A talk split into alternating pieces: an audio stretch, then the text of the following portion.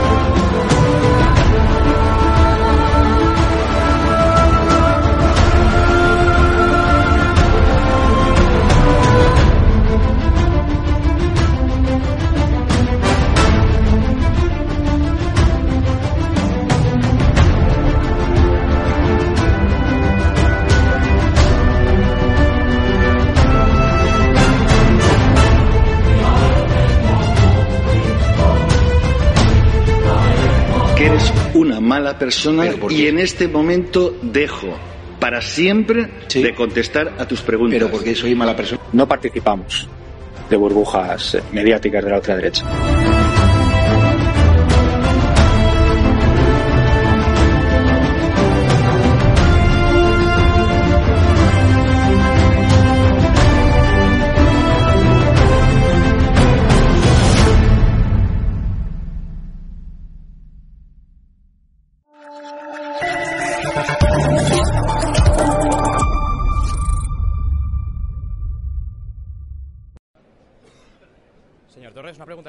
Usted el turismo de Canarias después de haber encarecido el, precio de pasaje de vuelo? No, bueno, pero que sabes, si me promocionar el turismo de Canarias. Sí, se puede hacer preguntas allí. Vale, gracias.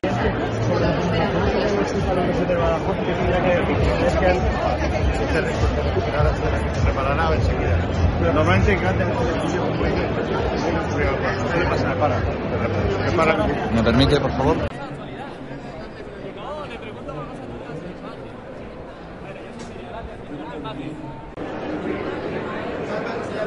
Señor, señor, García, señor García Paje, ¿qué tiene que decir usted acerca de que aparezca su nombre en el caso Azud, en el mayor caso de corrupción de la comunidad valenciana?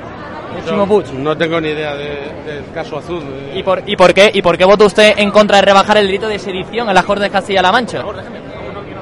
Sí, sí, usted votó en contra. Después de ser crítico con Pedro Sánchez. En las Cortes de Castilla-La Mancha, estoy seguro que se decide eso en las Cortes. Bueno, usted votó en contra, llevó el Partido Popular y usted votó en contra. Lo que, de lo que usted no votó en contra fue de subirse el sueldo un 4,5%.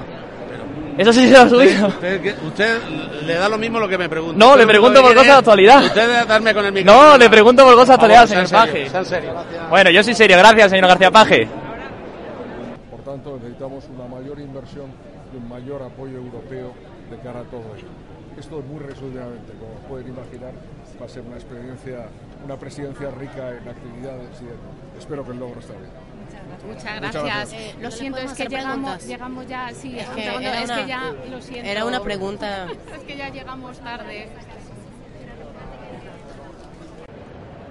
Eh, señora ministra, han dicho los taxistas de Valencia que ustedes le han quitado la ayuda de los 20 céntimos de gasolina al litro eh, a los eh, vehículos híbridos. Me gustaría saber qué le tiene que decir a ellos, ustedes que defienden tanto la Agenda 2030 y tanto, bueno, pues el medio ambiente y demás, ¿por qué le quitan la ayuda a esos vehículos híbridos? ¿No, no es un poco contraproducente para lo que ustedes defienden desde el gobierno? Bueno, no, nosotros eh, planteamos aquella medida con, con, carácter general y es verdad que en el último Real Decreto sí que eh, mantuvimos esa, esa ayuda, ¿no? Con diferente rango y, en fin, con unas características diferentes en función del tipo de, de vehículo, pero sí que evidentemente lo mantuvimos para todos aquellos vehículos que sí que tienen en su estructura de coste, ¿no?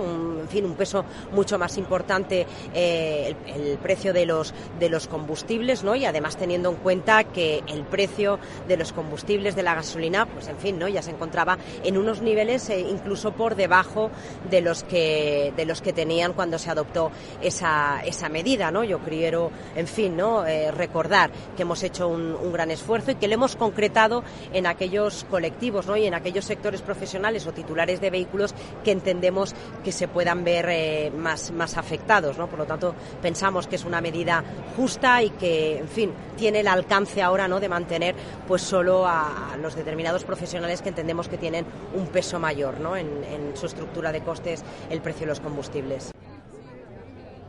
Señora Chiviti, una pregunta. Señora Chiviti, una, una pregunta. ¿Por qué decide expulsar de Navarra a la Guardia Civil?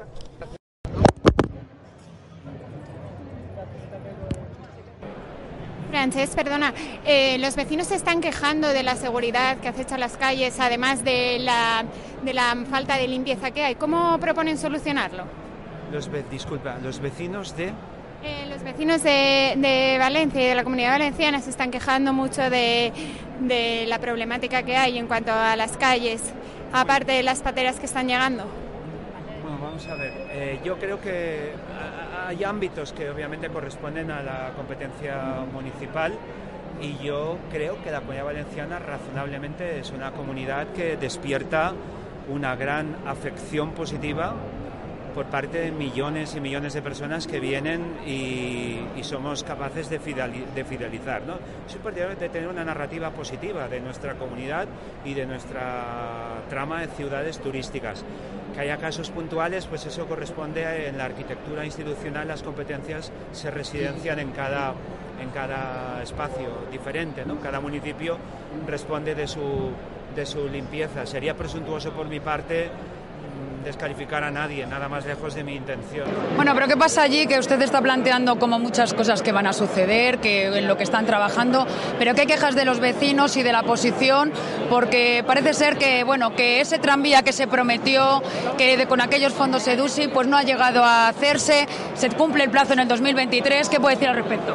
Bueno, pues nada, que ahora mismo estamos, eh, hemos tenido una subvención de los fondos del Gobierno de España, Next Generation, y estamos ahora en fase de licitación para reponer todo aquello que desde el Partido Popular en el año 2012 deshizo.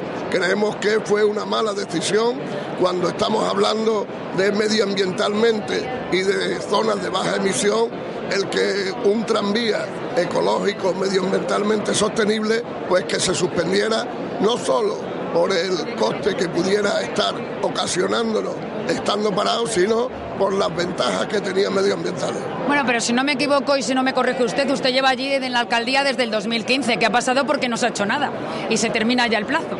Bueno, es que no hemos tenido fondo hasta ahora, esa es la realidad.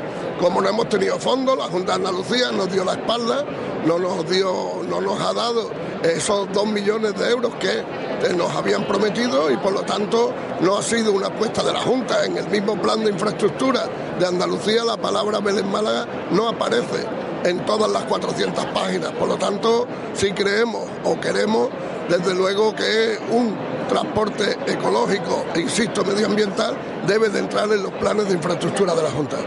Y luego, por ejemplo, pero es necesario gastarse 12 millones y medio de euros en drones, un cortador de jamón y esas cosas.